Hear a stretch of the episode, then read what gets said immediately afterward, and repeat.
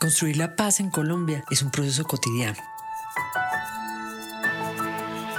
Es valorar nuestra capacidad de resolver conflictos como ciudadanos con las palabras que transforman, reconcilian, restauran, reparan y señalan caminos de convivencia. La paz se cuenta.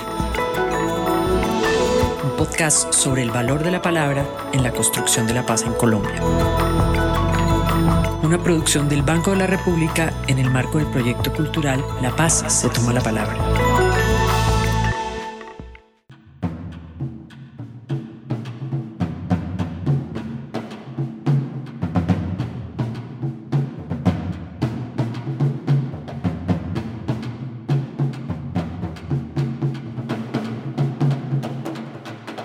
Estamos muy orgullosos de tener hoy con nosotros al músico y compositor Francisco Sumaqué de quien el Banco de la República lanzará el 28 de noviembre un disco monográfico que recoge buena parte de su obra. Y hay también buenas razones para invitarlo a conversar con nosotros en La Paz se cuenta. Presentar a Francisco Sumaqué puede ser una tarea difícil. Voy a citar algo de la presentación del disco. Al maestro Sumaqué se le puede definir como un músico mestizo contemporáneo de raíces campesinas, nutrido en experiencias de música popular, moldeado en la Academia Musical de Vanguardia y con trayectoria profesional ecléctica y divergente. Ha sido pionero de la escena nacional, componiendo desde los años 70. Hay que agregar también que ha escrito música explícitamente para defender la paz y celebrar la naturaleza. Ha sido un personaje del mundo académico y del mundo popular. Ha ocupado puestos en el gobierno y ha trabajado desde todos esos campos por un mejor país. Los invitamos a consultar los detalles de esta prolífica vida de compositor y músico en los enlaces que encontrarán en este podcast. Yo tengo enfrente mío al compositor de Colombia, sí, sí, Caribe, sí, sí. Un himno frente al que todos los colombianos nos hemos parado en alguna parte a bailar. Por todo eso es un honor tenerlo en este episodio de La Paz se cuenta. Bienvenido, maestro. Mm, es para mí realmente un honor y una alegría enorme estar aquí en Bogotá de nuevo y estar contigo, Ángela, en este podcast hablando de algo que es de gran interés para el país y para todos los colombianos. Eh, quiero saludar a la inmensa audiencia de este podcast, a, los, a la audiencia de radio, de tu página y de todos los músicos, los interesados por la cultura. Em, pronto será Navidad, pronto tendremos un nuevo año y esperamos con el corazón que nos traiga ese nuevo año esperanza de una nueva vida y de esto vamos a hablar aquí. Maestro, empecemos por el principio. Usted nació en Cereté, Nació rodeado de músicos, de gaitas, de porros. Su papá era músico, sus tíos eran músicos. Dice usted que su bautizo fue una rumba tal. No, el bautizo no, el nacimiento. el nacimiento. Allá fue uh, el compadre Goyo, el eh, papá de Victoriano, eh, Valencia. Estuvo todas las bandas, la banda de Manguelito, la de Cereté, la de Montería, la de San Pelayo estuvo Alejandro Durán, el Alejo Durán, el famoso acordeonero y cantante eh, nuestro. Pues eh, eso fue una rumba. Mi, mamá dice que cree que fueron tres días, pero yo estoy seguro que fueron más.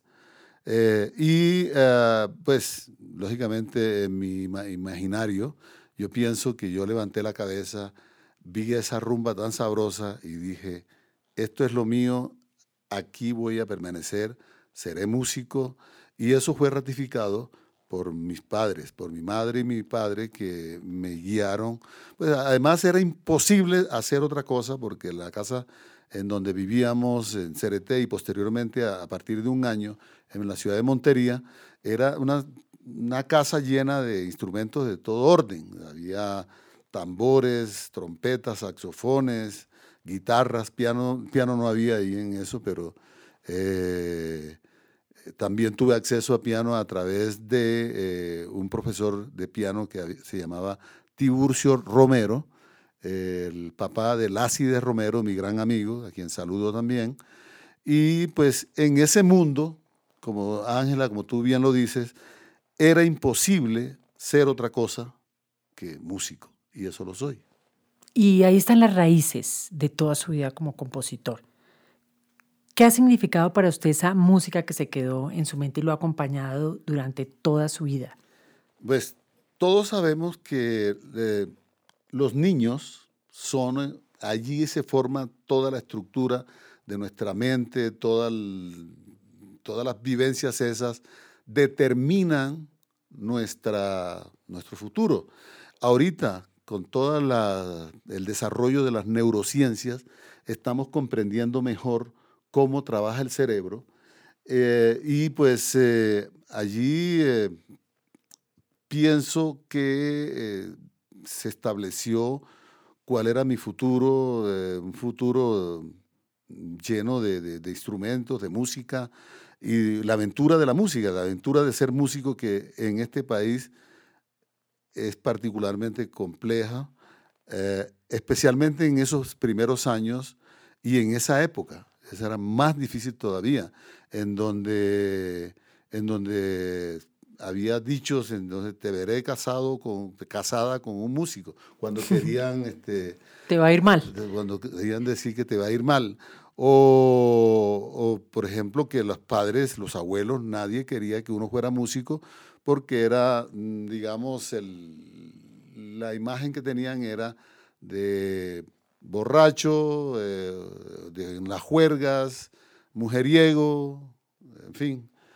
Y eh, uno iba a ver y era verdad. ¿sí? Entonces, que entonces no había, no, no había mucha contradicción en eso, ¿no?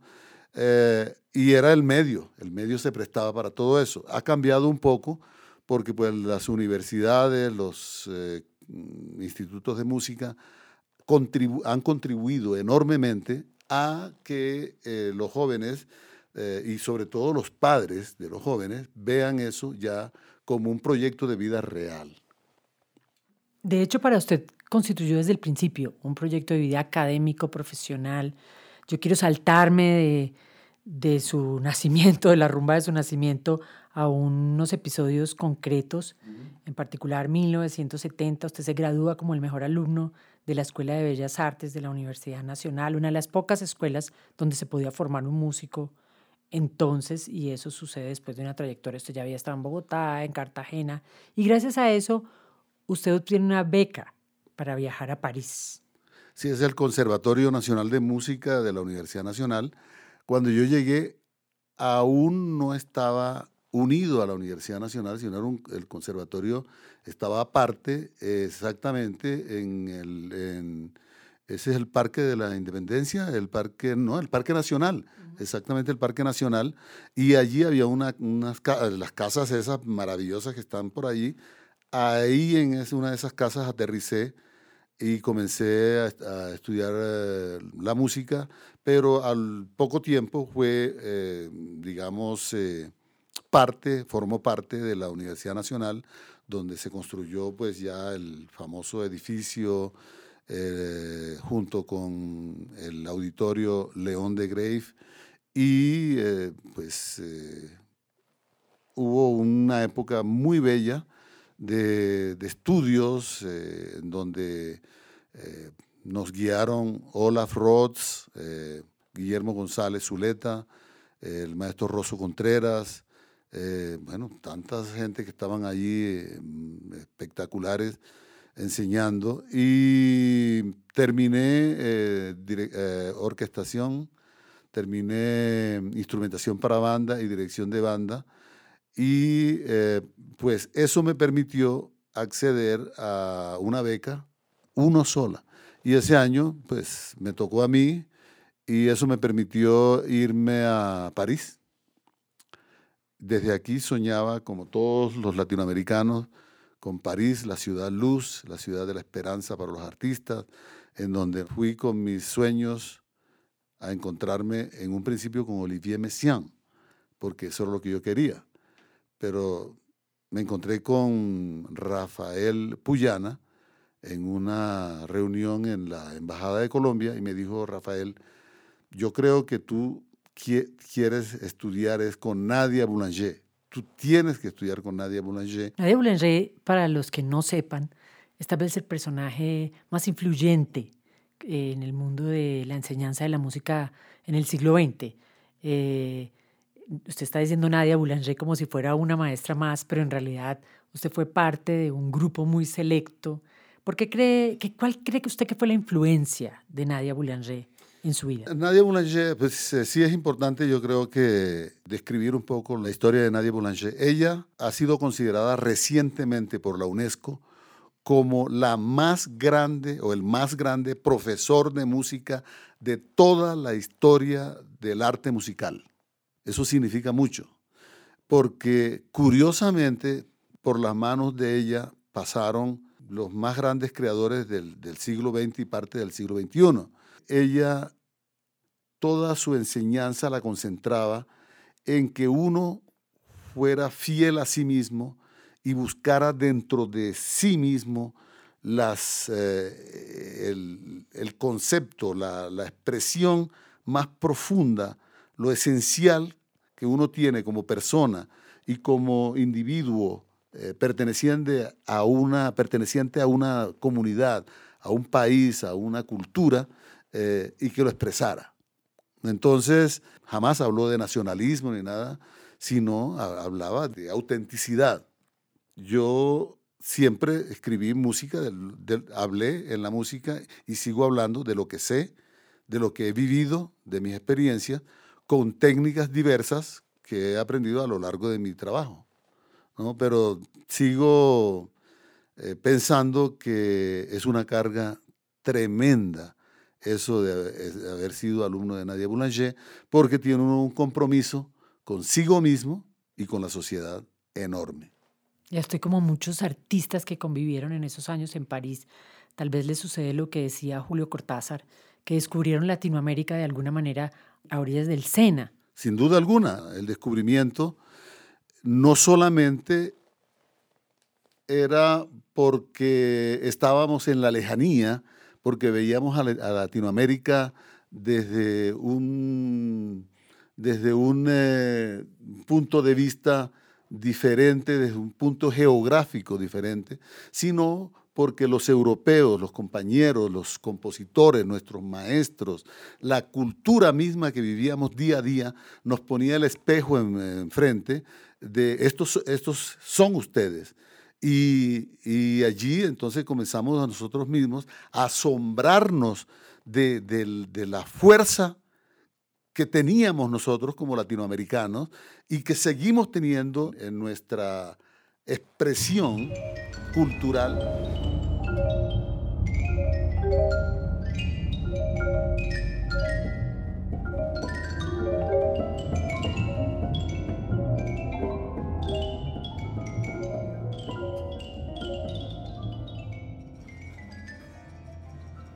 Me gusta que usted haga esa diferenciación entre lo auténtico, que no es necesariamente un nacionalismo, entre descubrir una voz propia que no significa necesariamente eh, alinearse con un concepto de nacionalista. Me gusta mucho esa anécdota que usted cuenta de estar componiendo una obra y ver en las vigas de un cuarto de estudiante en París de alguna manera las líneas del río Sinú. Sin duda alguna. Eh, y hay que tener cuidado con lo del nacionalismo porque políticamente sabemos lo que significa eso. Es decir, es, eh, cerrarse a otras culturas, es cerrarse a, reconocer al otro, porque y es ahí donde, donde, donde el asunto de la paz entra con gran fuerza, que nosotros tenemos que conocernos, tenemos que conocernos a nosotros mismos primero y conocernos cada uno para para poder interactuar, para poder tener consideración con el otro, para poder amarnos.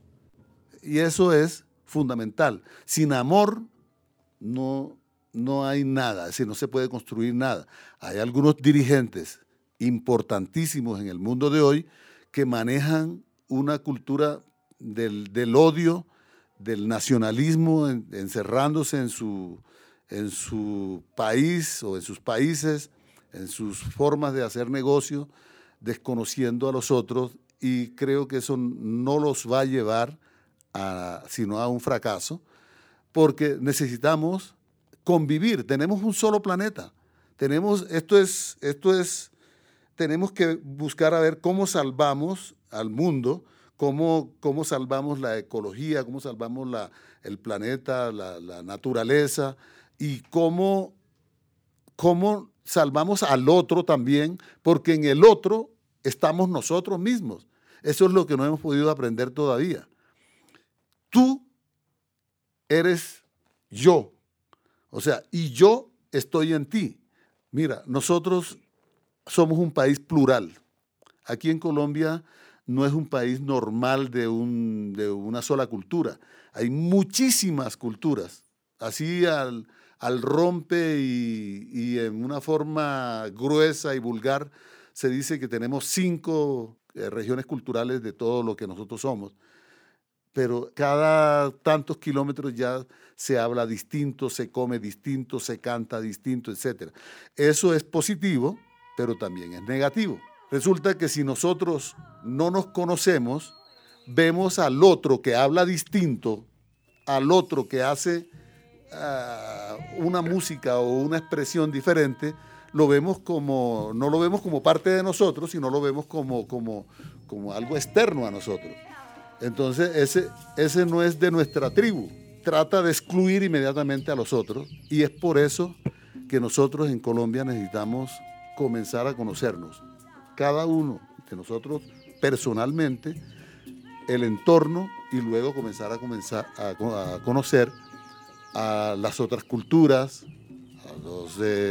A, los eh, del Pacífico, a los de los llanos orientales, cómo se comportan los andinos del sur, los andinos más al norte, los del centro, los costeños. Los venezolanos. Todos, todos, bueno, que ya forman parte de nuestra porque pues ya se están integrando con nosotros también. Pero básicamente es eso, es decir, tenemos que conocernos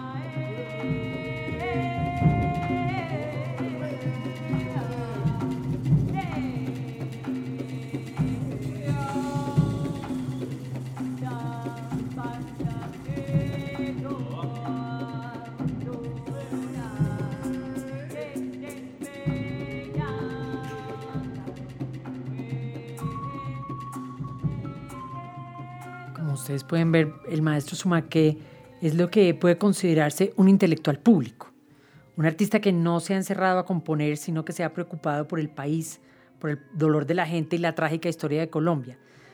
Para eso ha escrito música para la paz y de hecho asesoró al gobierno, trabajó con el gobierno de Belisario Betancourt sobre temas que juntan, unen la cultura y la música y cómo pueden ser herramientas para construir un país. En esa línea escribió, por ejemplo, el Oratorio para la Paz, la ópera Simón eh, y muchas otras obras en realidad que han tenido ese objetivo concreto de reflexionar sobre lo que sucede en el país. ¿Cuál cree usted, maestro, que puede ser la contribución de la música y en general de las artes en la transformación cultural de un país como Colombia? Mm, yo creo que la contribución de todos debe ser tomar responsabilidad de, la sociedad total. Es decir, una de las cosas que a mí me interesa enormemente es saber quién soy yo parado en el planeta Tierra hoy día en relación a, la historia del hombre, a la historia de toda la, la, humanidad. ¿Quién soy yo? O sea, esa reflexión se la debería hacer cada persona. Es decir, ¿Qué papel juego yo? ¿Quién soy yo en este momento? ¿Y cómo puedo contribuir? Porque somos perecederos. O sea, tenemos eh, una fecha de vencimiento, querámoslo o no. en consecuencia, eh, debemos decir, bueno, nosotros pertenecemos a un, a, una, a un proceso que se viene dando desde hace mucho tiempo. ¿Quién soy yo? ¿Qué puedo hacer por, porque esto eh, siga andando, ¿no es cierto? Y eso es una responsabilidad de cada ciudadano, de cada administrador, por sencillo y humilde que sea, por los políticos, por los artistas indudablemente, que son y deberían ser y deben seguir siéndolo, eh, espejos eh, de su época, ¿no? mostrar eh, qué es lo que está pasando con la verdad y pues contribuir con toda la humildad, pero con toda la sabiduría que sea posible a una convivencia de la sociedad. Es decir, que nosotros a través de eso, de esa música, eh, pues enseñemos, eh, eh, guiemos a la gente, mostremos la belleza de la vida y cómo, cómo amar al otro, cómo amarnos a nosotros mismos y cómo amar al otro para poder así vivir en paz. Porque es que es imposible, es imposible en guerra, en conflicto, hacer un proyecto de vida. Nuestros niños, nuestros adolescentes, nuestros jóvenes necesitan, nosotros también, aunque estemos un poquitico más crecidos, tener un proyecto de vida eh, que lleve a algún lado, pero con, tanta eh, angustia, eh, inestabilidad, todos esos elementos es es muy complicado. No sabemos si hoy estaremos aquí, mañana dónde, qué va a pasar. Eso es grave. Y eso es responsabilidad de cada uno de nosotros, de trabajar por nosotros mismos, por la paz interior, por nuestra familia, por nuestros amigos, por nuestro entorno y dar amor y buscar la manera de integrar eso y multiplicar eso al infinito.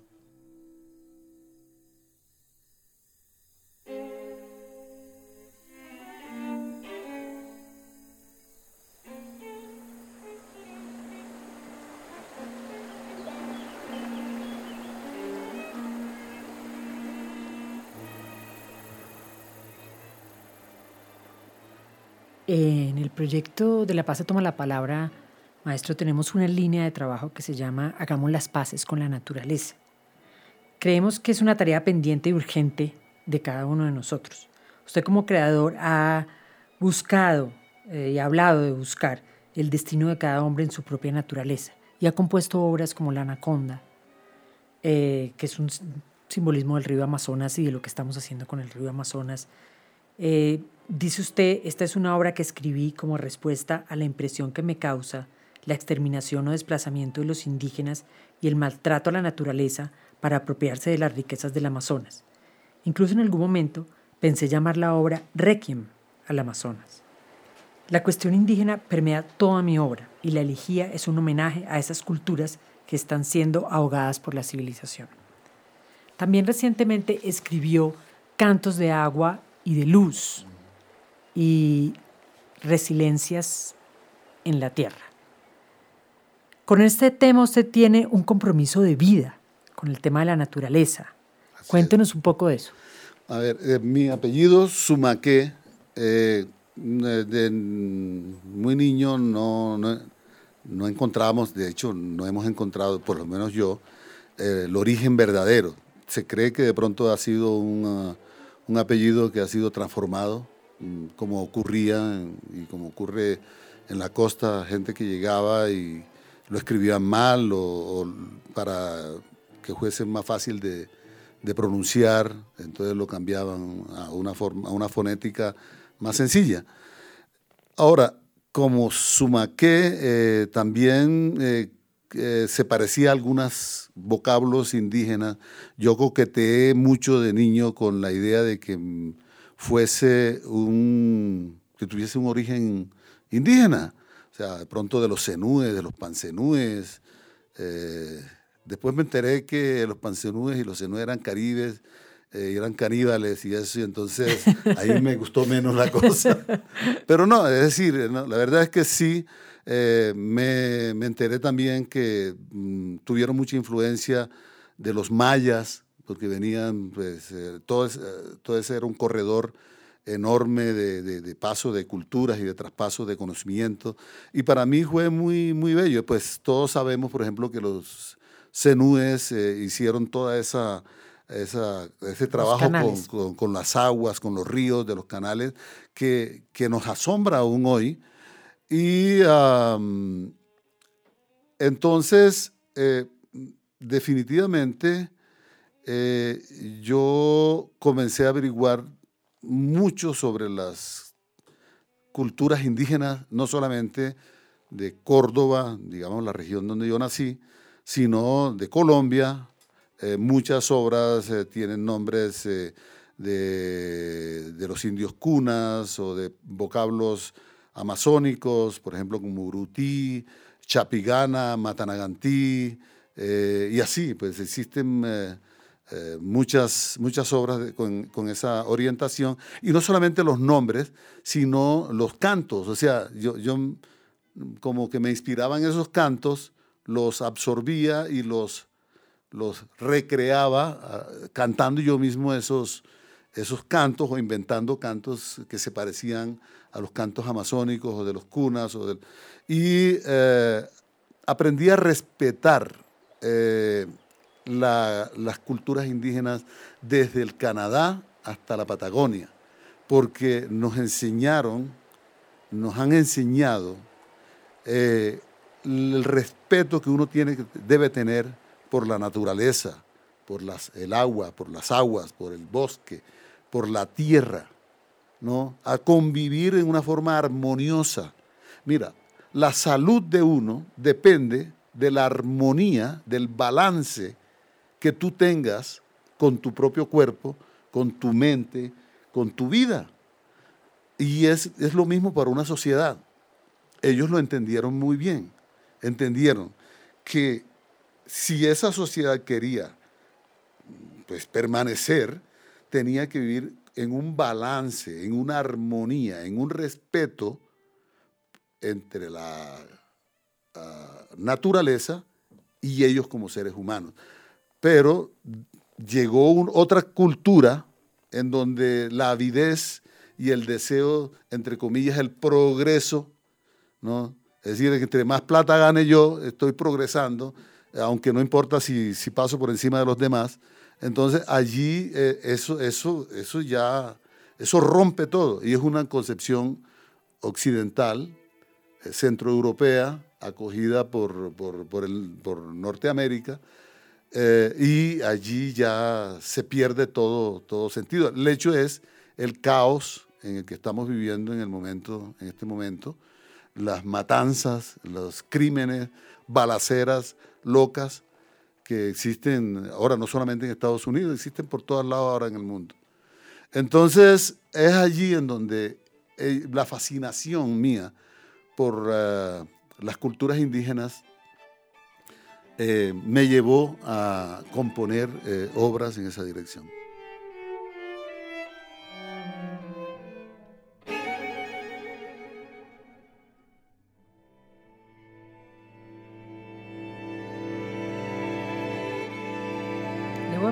Juego.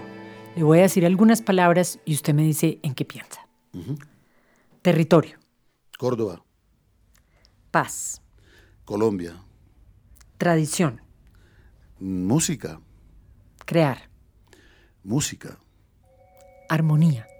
Música.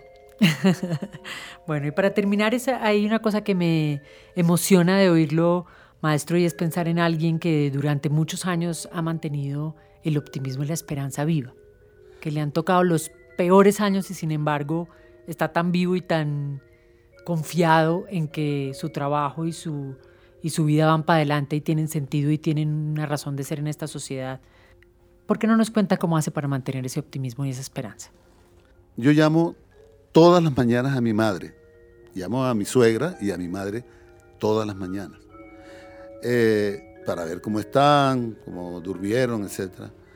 Y mi mamá, una de las cosas cuando yo le pregunto que es cómo, cómo está, cómo se siente, una de las cosas que dice es, hijo, eh, respirando. O sea, estoy viva aún. Y eh, ella me enseñó de niño muchas cosas. Por ejemplo, ella fue la que me dio eh, a los cinco años con un abrazo lleno de ternura y de, seguridad eh, el aval para cuando yo dije, mamá, quiero ser músico cuando sea grande y hacer grandes obras. Y ella me dijo, sí, hijo, tú lo lograrás. Y pues como pienso que no lo he logrado todavía, entonces oigo la voz de mi madre que me dice, sí, hijo, tú lo lograrás. Y esa es la lucha que estoy, en la cual estoy tratando de lograr, de consolidar una obra, eh, por un lado. Ahora, sé que la fe, la determinación, la curiosidad eh, y el deseo de comunicar te mantienen vivo. Y yo quiero comunicarme, quiero eh, vivir una vida llena de, de, curiosidad, de saber qué, por qué, cómo. Eh, y eso lo tengo vivo y eso me mantiene vivo. Y me encantará y me encantaría que toda la gente, todos los jóvenes, todos los niños, conservaran ese elemento y esos elementos que están vivos en ellos. Eso es espectacular. Ellos lo tienen claro y la sociedad después va diluyendo eso a través de una pedagogía que habría que revisar a la luz de las neurociencias. Bueno, maestro, muchas gracias por su optimismo, por su obra, por su música, por seguir adelante, por regalarnos este rato, pero más que nada por su música, que nos ayuda, como usted dice, a ser más auténticos y en esa medida más universales. Muchísimas gracias Estuvimos aquí Viviana Rojas, Carolina Lucio, Natalia Guarnizo y Ángela Pérez, quien les habla. Esto es un episodio de La Paz se cuenta del proyecto cultural La Paz se toma la palabra del Banco de la República. Yo estoy un poco celoso porque la paz no solamente se cuenta, sino que también se canta. Ese va a ser el título que vamos a poner. La paz se canta. se toca.